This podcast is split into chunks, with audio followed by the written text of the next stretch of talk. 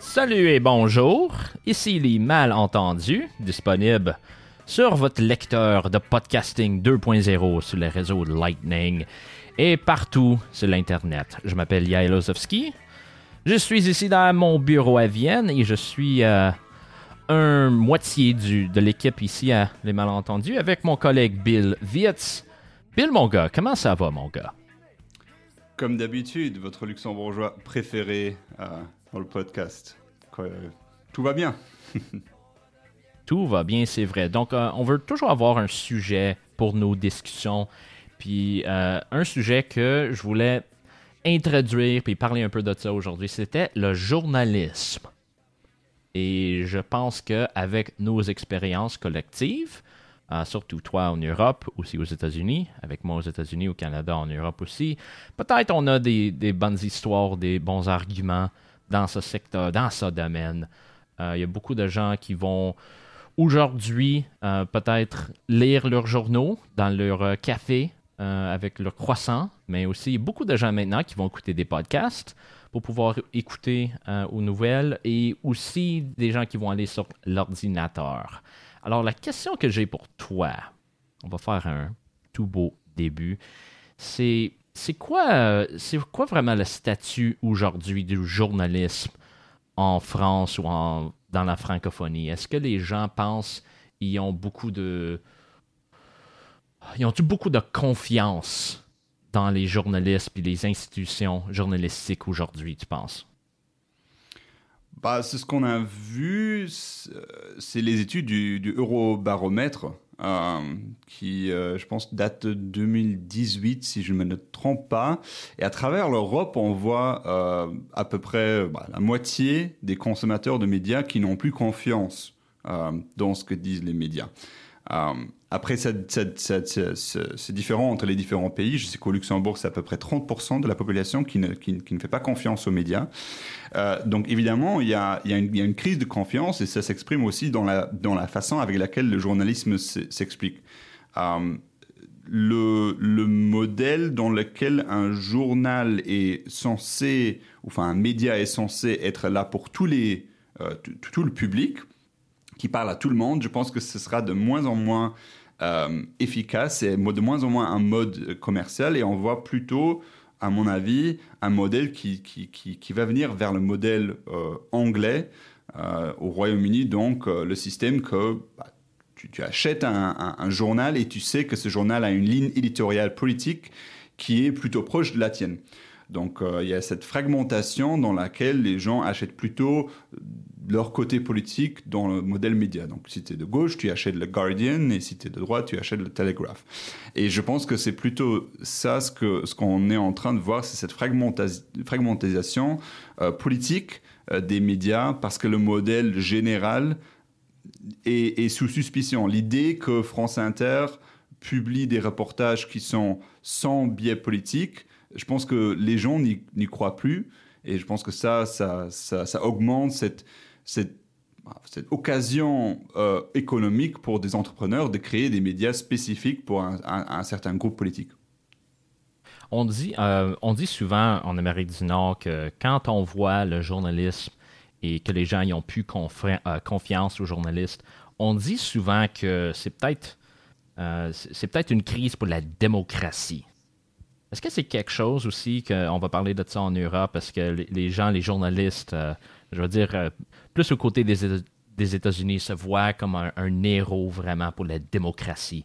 Puis surtout quand il va y avoir des, sondages en disant les gens ont moins de confiance en journalisme ou dans les institutions de médias, euh, il y a toujours, euh, je sais pas, une conversation, une, un rhétorique qui dit Ah, c'est vraiment un échec de la démocratie, puis la démocratie est en danger, Est-ce que ça commence aussi en Europe?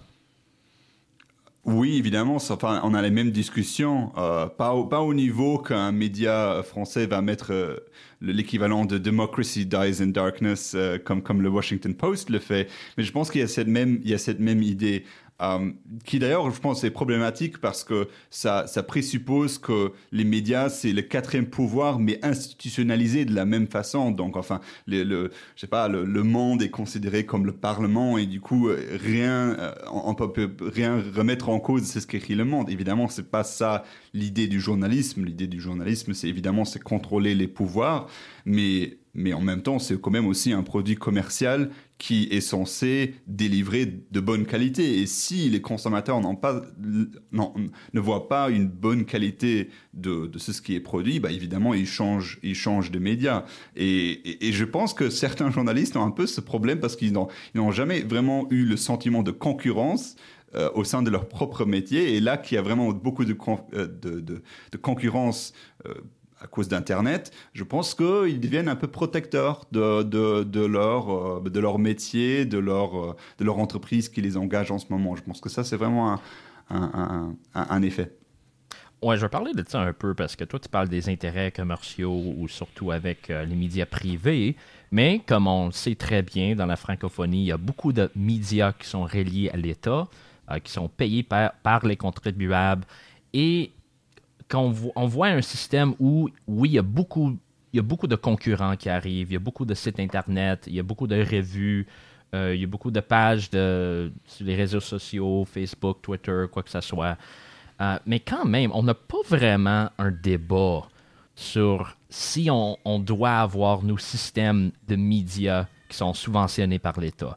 Je sais qu'avec euh, notre ami et collègue euh, Frédéric Jolian, euh, il y a quelques années, lui, il se battait en Suisse euh, contre. c'est quoi le nom de. Le Betag Non. C'est le, le, le Bilag. Bilag, c'est ça. Donc, il faut financer, c'est pas financé par, par, par l'impôt sur le revenu, c'est vraiment c'est une facture qu'il faut payer à, la fin, à la fin de l'année pour tous les médias publics. Oui, exactement ce qu'on a en Autriche aussi. Puis on voit que si on veut parler de ça au Canada, surtout au Québec, ça se fait pas. Parce que vraiment, la majorité des médias aujourd'hui, surtout après la pandémie, sont subventionnés par le gouvernement. Donc, il va toujours avoir, pour, pour des gens comme moi qui peut-être euh, ils étaient aux États-Unis trop longtemps, je vois ça comme, hey boy, il y a peut-être un problème avec la vérité. Puis, euh, surtout des journalistes qui voient, hey, peut-être euh, on doit être plus gentil au gouvernement. Peut-être on peut dire au gouvernement, OK, nous sommes vos amis pour le moment, puis on va vous publier, puis il n'y aura pas trop de critiques euh, écrites dans nos pages. Alors, pourquoi il n'y a pas plus de débat euh, à propos de, vraiment cette question? Si un État, si nous, comme les citoyens, on, doit payer pour les médias par nos taxes au lieu de payer dans le marché privé? Ah, je, ne peux qu'en parler pour le Luxembourg parce que c'est là où je connais vraiment le marché. Le, au Grand-Duché, sans les subventions pour les médias, je pense qu'on serait peut-être à deux journaux qui restent. Ah, et encore la télé, euh, la télé privée, une, chaîne, bon, on n'a qu'une seule chaîne au Luxembourg. Ah, donc évidemment, ça c'est ils en parlent quand ils parlent du de l'importance des subventionnements pour les médias, parce que bah il n'y aura pas vraiment une, une, vraie diversité des médias, mais ça vient aussi du fait que les médias n'ont jamais dû vraiment s'intéresser à comment financer leur modèle parce que ça a toujours été fait par, par l'État et de façon, de façon agrandie. Après, il y a aussi une, grande injustice dans la distribution de, ces subventions quand on regarde les détails et le, le, le Media Pluralism Monitor de 2020 euh, le, le prouve aussi qu'il y a de grandes injustices où, les grands médias reçoivent beaucoup plus de subventionnement proportionnellement comparé aux petits médias.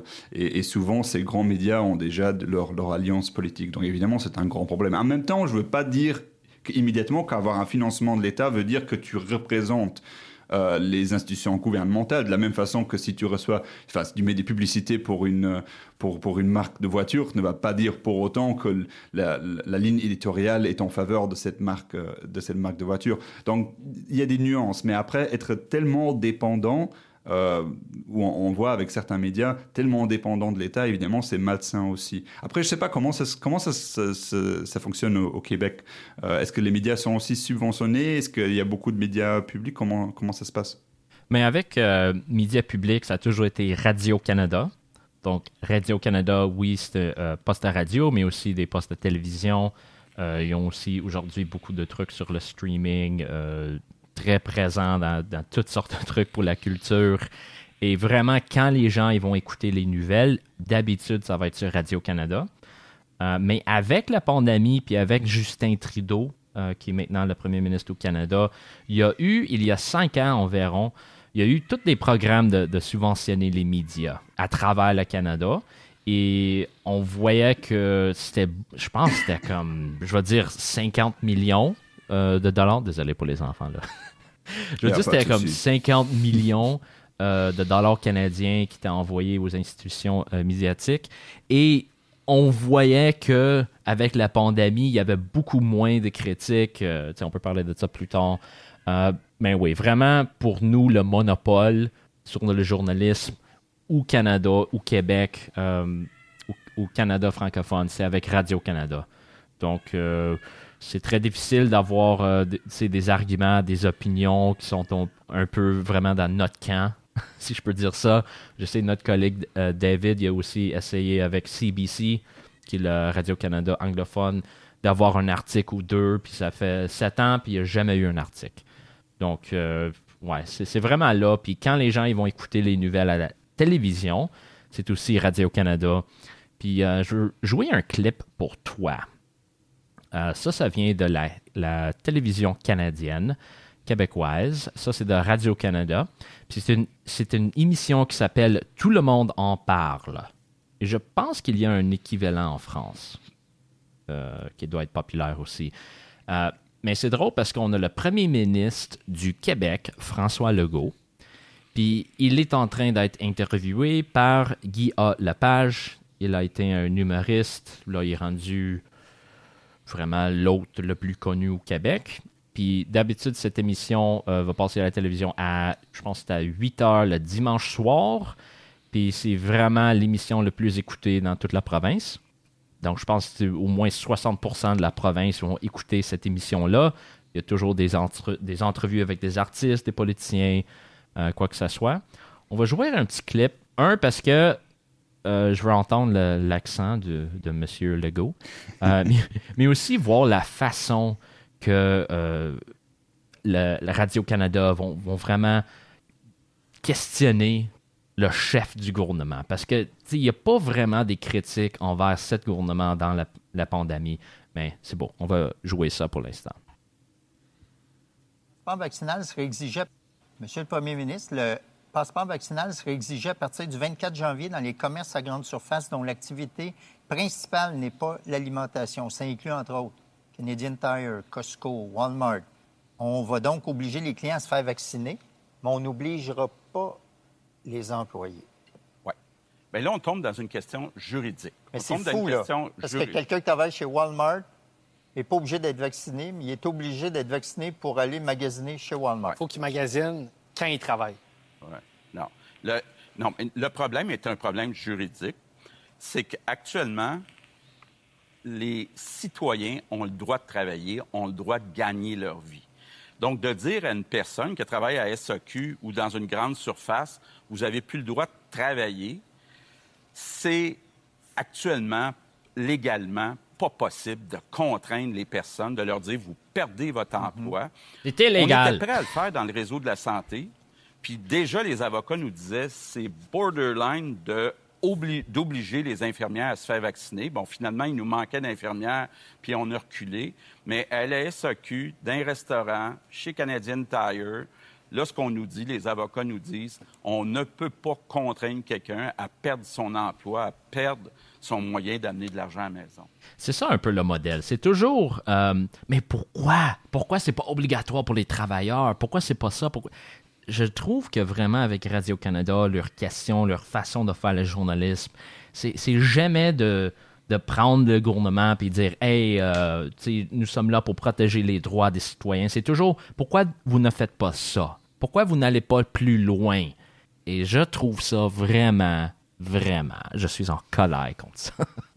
Ouais, Qu'est-ce que tu as pensé de notre euh, premier ministre? Je, trouve l'accent très très intéressant et j'ai dû un peu me concentrer quand même. Et je trouve quand même aussi intéressant le nombre d'anglicismes qui sont utilisés, que je pense que si sera fait en France, je pense que l'Académie française serait déjà activée pour lutter contre. C'est borderline. Oui, c'est borderline. Euh, à part de ça, euh, je, le, oui, le problème, c'est que, enfin, il y a les journalistes, bah, inclus dans le public, qui, qui, pensent que leur devoir, c'est justement de critiquer le, gouvernement, et c'est bien le, c'est bien le, fait de, proposer des, points de vue différents, mais en même temps, ils n'ont pas cette, perspective de, bah, de considérer l'État comme le pouvoir en lui-même qu'il faut critiquer. C'est, c'est, le, à, quel point l'État est, est, trop puissant ou, euh, euh, dans, dans, la vie des citoyens. Je pense que cette, cette perspective, ils n'ont pas du tout. Ils ont juste le seul moyen de critiquer le gouvernement, c'est chaque fois de dire pour demander plus, plus de, d'implication de, de l'État. Euh, L'État, c'est moi. Ouais. Ouais, et, ça, devient encore pire si tu vois comment quelques journalistes couvrent enfin, les, dictatures. Hein. C'est, euh, ils, vont faire de l'apologisme, ils vont parler du Venezuela ou du Cuba, ils vont dire oui, il y a quelques problèmes, mais s'ils auraient mis plus de, contrôle de prix, peut-être ils, auraient pu en s'en sortir. Donc ça va que dans une seule direction. Euh, malheureusement dans le public. Et, je pense, bah, un des phénomènes, c'est évidemment euh, qu'on a de, de, plus en plus de gens qui sortent des universités. Avant, c'était très différent dans le journalisme. Aujourd'hui, la majorité sort, sort des universités qui ont fait des, des, études des médias. Euh, et, le problème là, c'est que tu as un peu une, bulle parce que voilà, comme, étudiant, tu es très subventionné euh, par l'État et tu sors de ce système et tu vas immédiatement peut-être dans le, public, dans les, dans, les, dans les médias publics. Et là, tu continues à travailler euh, pour l'État ou vivre de l'État. Donc euh, évidemment, ça crée une dépendance qui... Voilà, qui, qui, qui comment est-ce qu'on dit en français Enfin, en anglais, c'est clouding your judgment. Je sais pas comment le dire. Comment le dire Je pense, je pense Bastia il a dit quelque chose à propos de ça. Hmm, ouais. Euh, donc, on a parlé beaucoup de, la presse écrite euh, et la presse à la télévision. Mais euh, ce que moi je trouve très intéressant et que j'aime beaucoup, surtout avec les podcasts, avec c'est aussi la radio. Parce qu'au Québec, avec toute la puissance de Radio-Canada et tous les médias subventionnés, il y a aussi une, une, bonne gang, en bon québécois, une bonne gang de stations, de postes de radio qui sont 100% privés et qui sont vraiment comme un, contre-pouvoir contre euh, les médias, contre le gouvernement. Euh, ça, c'est vraiment. Euh, la base, c'est à Québec, à la capitale, non à Montréal. puis ils disent toujours que c'est la radio de droite ou c'est la radio poubelle, comme ils disent. Ça, c'est vraiment mm-hmm. le, modèle talk show des États-Unis, Rush Limbaugh, Sean Hannity. Puis ce que moi je trouve toujours intéressant, c'est que si, si tu veux vraiment avoir des débats, puis, puis questionner euh, surtout les politiques du gouvernement, c'est vraiment mieux écouter la radio qu'écouter la télévision. Et euh, c'est très intéressant de voir ça. Je sais qu'en France aussi, euh, il y a beaucoup de, de radios. Je ne sais pas si c'est tout public ou privé, dans le fond, je ne sais pas. Mais on voit toujours, c'est comme télévision, radio, ils vont faire les entrevues, puis ça parle vite. C'est-tu 100% euh, privé ou ça c'est aussi public ou comment ça marche avec la radio? Évidemment, il y a du privé aussi, mais il n'y a pas beaucoup de politique dans, le, dans les radios privées. Donc, dans les radios ah, privées, tu vas majoritairement avoir les radios de musique, euh, voilà, des, des, des, shows plutôt de entertainment, mais, euh, mais, mais, malheureusement moins de politique. Au, au, Royaume-Uni, évidemment, là, tu as, beaucoup de talk radio. Mais, euh, mais je pense que les, pour, les, pour, les, pour les francophones français, c'est plutôt considéré comme un modèle anglo-saxon, donc ils sont suspicieux d'un modèle radio qui, qui fait de la politique dans le privé. Ouais. Ouais, ça c'est drôle. Puis une, chose que moi j'ai toujours trouvé drôle, surtout dans la, presse française, c'est que quand tu lis euh, Figaro ou tu lis Le Monde, on va pas parler de ça, euh, mais quand on lit ces journaux-là, euh, d'habitude, quand on regarde la première page, il va voir l'éditorial, la ligne éditoriale du journal, qui est là devant ta face. Puis ça, c'était un peu bizarre, parce qu'avec la presse canadienne ou américaine, c'est toujours un peu dans le milieu. On va trouver ça sur C15, je sais pas, n'importe quelle page. Mais là, on voit, c'est toute classe. Ça, c'est l'éditorial euh, du journal d'aujourd'hui. Je trouvais ça toujours intéressant parce que d'habitude, euh, au Canada, aux États-Unis, ils, veulent se faire sembler comme ils sont dans le milieu. ils vont donner beaucoup plus de perspectives, c'est vraiment du journalisme euh, objectif. mais avec la, la, presse que moi j'ai vue en France, c'est toujours comme notre ligne éditoriale, ici sur la première page, à la une. Oui, il y a beaucoup d'histoires dans les, dans les journaux qui, qui, qui expliquent, euh, qui expliquent euh, le raisonnement qui, qui, crée ces éditoriaux sur la première page. Et, et ça vient du fait que, que, même avant, les gens achetaient toujours des, des journaux d'après leur appartenance politique. Et, et, voilà, donc voilà, par exemple au Luxembourg, ah, tu as des journaux qui existent, euh, qui, sont beaucoup plus grands que d'autres, parce qu'il y en avait qui étaient interdits pendant l'occupation euh, allemande. Euh, et donc, quelques, d'autres l'ont, survécu, l'occupation allemande. Donc, tu sortais dans les années 50 d'un modèle de médias où quelques-uns étaient, existaient encore, il y avait que quelques journaux et, d'autres ne, l'étaient pas. Après, tu as aussi, comme, comme je l'avais dit avant, cette fragmentisation existait, existait déjà beaucoup plus dans, dans l'écrit. Donc, voilà, nous, on a par exemple au Luxembourg le Tageblatt qui était un peu le, journal des travailleurs du Sud. Donc, si, tu, travaillais dans la sidérurgie, tu achetais le Tageblatt. Et, et, même aujourd'hui encore, tu as les familles qui achètent ça parce que c'était un, peu la tradition de famille.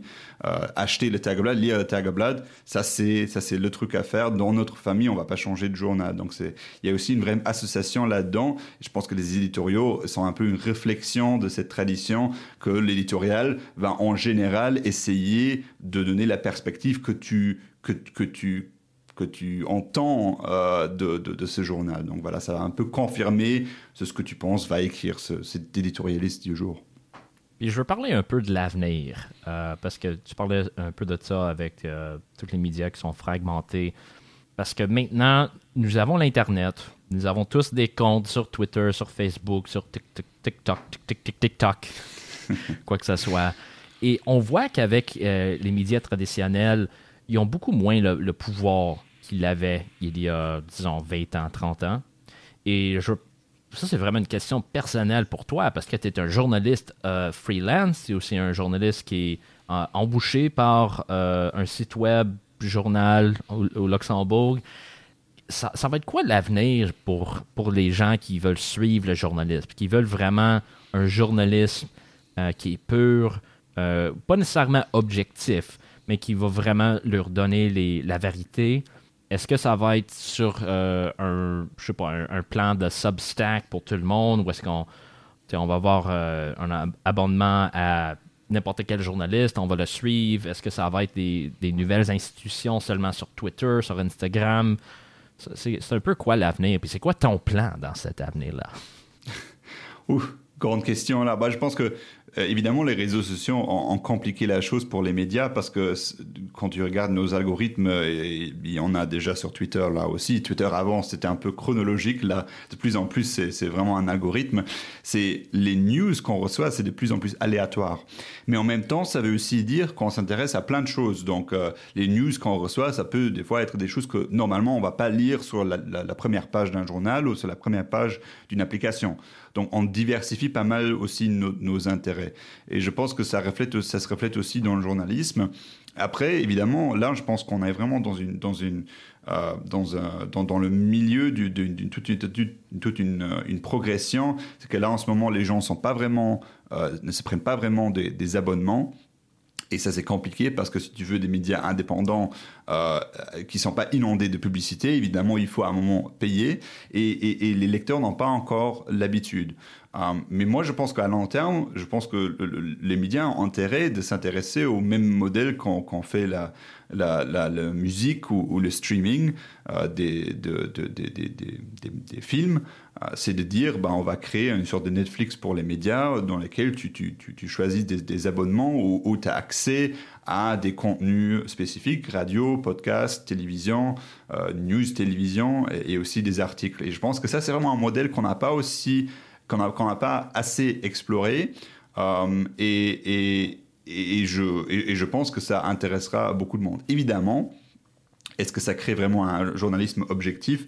Euh, Non, mais je pense que c'est vraiment la diversification euh, qui, qui, qui, qui, est importante. Et je, je pense que bah, toi aussi, je, je, suis sûr que tu as aussi une, diversification de, de, de, ce que tu consommes. Tu ne lis pas justement pas seulement un, journal, tu fais une, grande diversification des informations.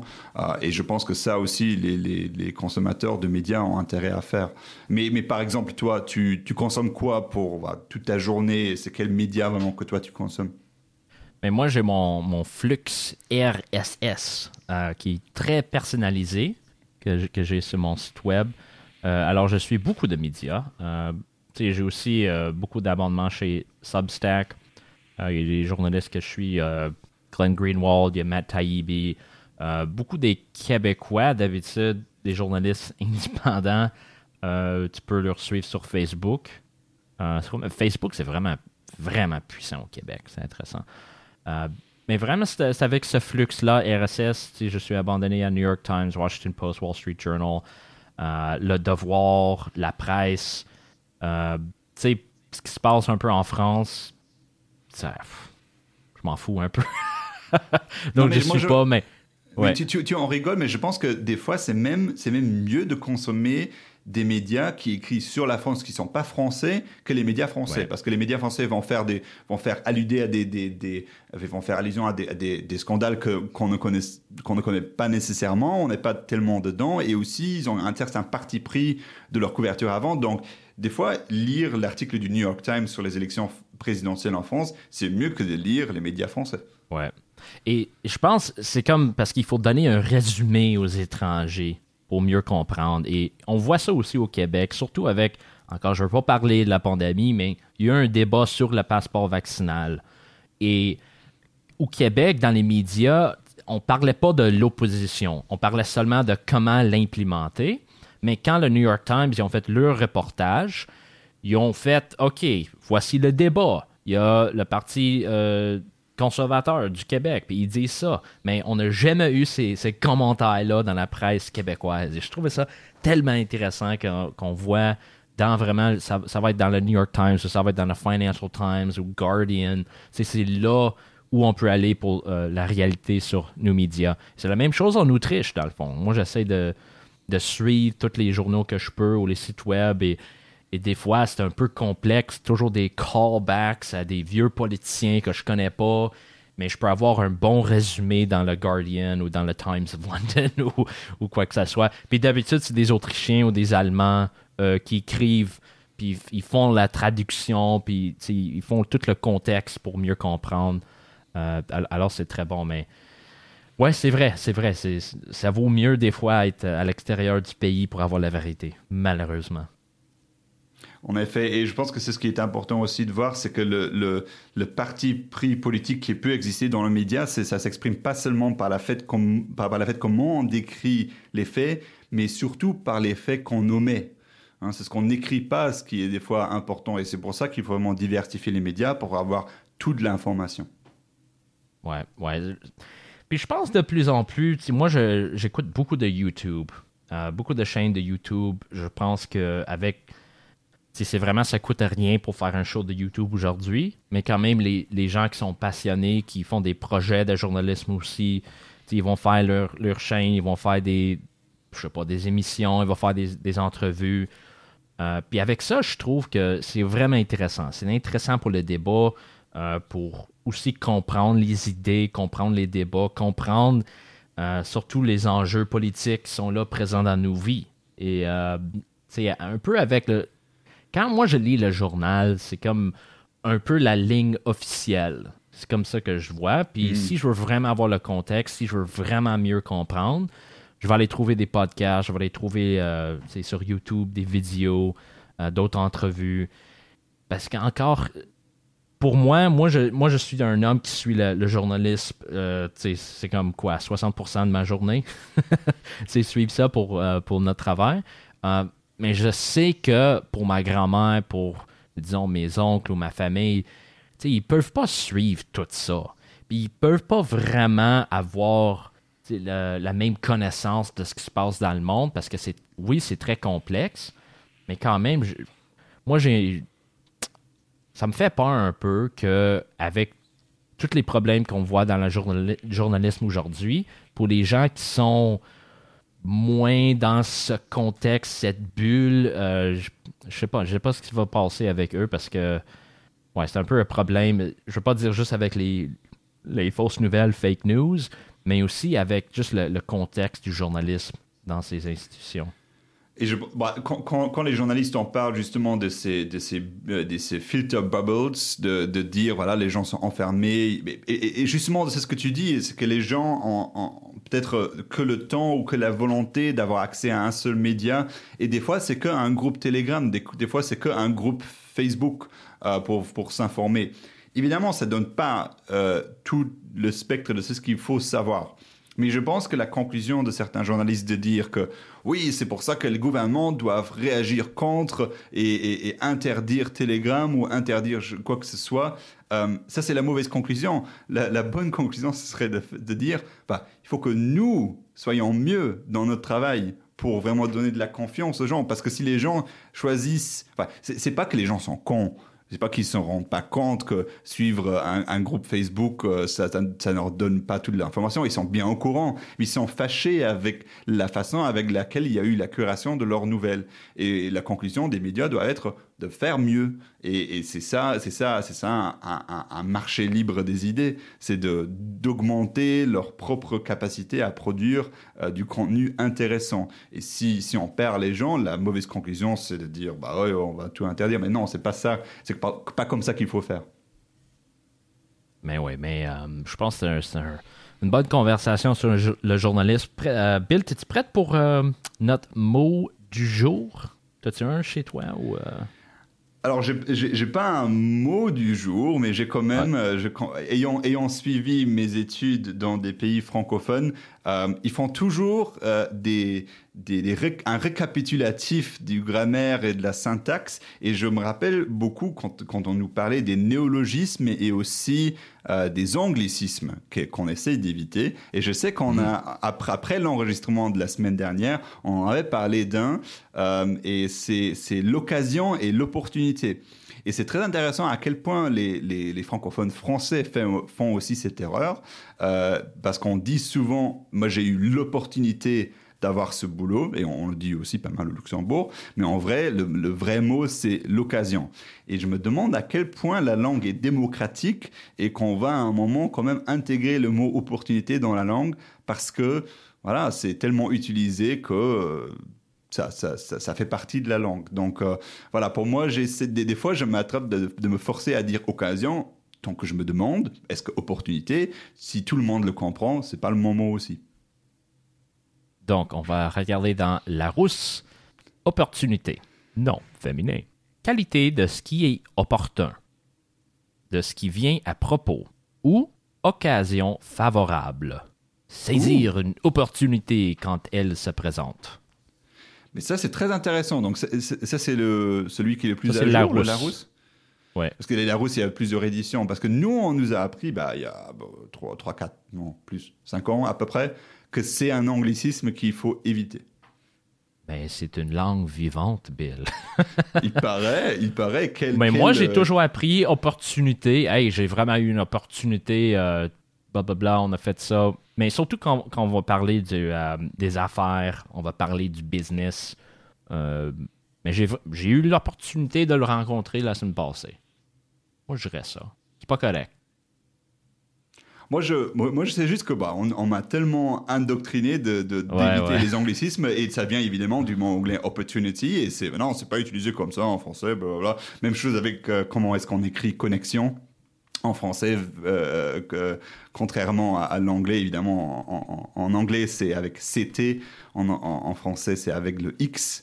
Ça aussi, il y, a pas mal d'influences de, l'anglais qu'on essaye de contrer, mais il paraît que la, le Larousse a quand même modernisé un peu euh, le vocabulaire, donc c'est bon. Hmm.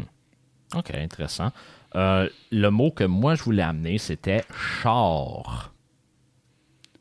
Char. Au Québec, on va dire euh, char pour voiture ou auto. Donc, on ah dit souvent euh, Hey Jean, y a-tu amené son char? Hey, check mon char. T'as-tu vu mon char? Il est donc bien beau, ton char. Moi, j'aurais dit que c'est un peu de sarcasme pour dire enfin, un, char, un, tank. Hein euh, donc, non, c'est pas, pas seulement pour une voiture, donc tu dis ça pour toutes les voitures. Ouais, pour toutes les voitures. Puis euh, on pense que ça vient vraiment du vieux français, puis l'idée de peut-être un, un, chariot, un, ah chariot euh, du temps romain peut-être. Euh, mais on a toujours dit char. Puis il y a deux autres que je voulais amener. quand on fréquente un homme ou une fille, je pense en France, ils vont toujours dire petit ami, petit ami, au Québec, on dit souvent, si c'est un homme, on va dire c'est mon chum. Puis si c'est euh, ta petite amie, on va dire ma blonde. Ah oui. Et ce qui est intéressant, c'est que celle-là, ça continue même si vous êtes marié. Donc, euh, si j'ai l'occasion, j'ai l'occasion euh, d'être au Québec, je peux dire, hey, voici, je vous présente ma blonde. Même si on est marié depuis, je sais pas, cinq ans. C'est très intéressant. Je sais qu'en Suisse, on dit euh, euh, la miss. Après, je sais pas à quel point c'est un peu euh, péjoratif ou informel, mais euh, la miss. Je sais que Frédéric me disait toujours, c'est ma miss. Ah ouais, c'est un peu comme Fraulein. Je peux dire ça aujourd'hui. Ouais. Mais ça, j'ai toujours trouvé ça intéressant, mon chum, ma blonde, puis je pense que je parlais avec des Français il y a 5 ans, 6 ans, puis j'ai Ah ouais, puis t'es avec ma blonde, on est allé là. Ta blonde? Et laquelle? Oh, quelle couleur de cheveux, elle? Je comprends pas. Ça se peut pas. Ouais. Qu'est-ce que c'est ça? ben j'adore. ouais, c'est un peu ça. Donc, Bill, euh, ça fut un plaisir, mon homme. Euh, je sais qu'il y a beaucoup plus. euh, on va parler de beaucoup de plus, beaucoup plus de sujets à, à suivre dans les prochaines semaines. Puis euh, ça fut un honneur. Si les gens ils veulent euh, nous donner un peu de support avec vos Satoshi, nous sommes un podcast sur le podcasting 2.0 réseau. Euh, vous pouvez aller à newpodcastapps.com, télécharger Fountain, Breeze. euh, il y a toutes sortes d'applications aujourd'hui. Vous pouvez envoyer vos bitcoins en écoutant les malentendus. Bill, à la prochaine fois. Merci à toi. À la prochaine.